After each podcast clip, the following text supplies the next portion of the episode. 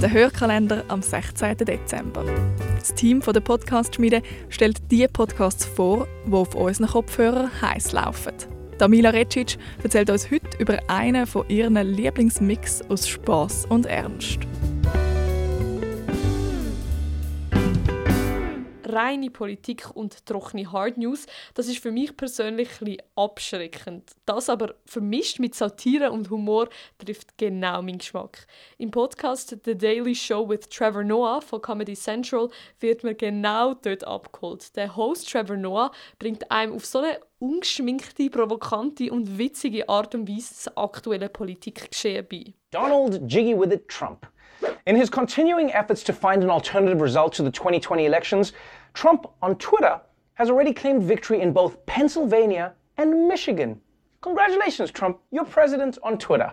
But in reality, both of those states are making like Melania and slapping his grubby little paws away. Er kann aber nicht nur über die anderen lachen, sondern auch den Finger auf sich zeigen, wenn er von seinen abenteuerlichen Erfahrungen in der amerikanischen Entertainment-Branche erzählt.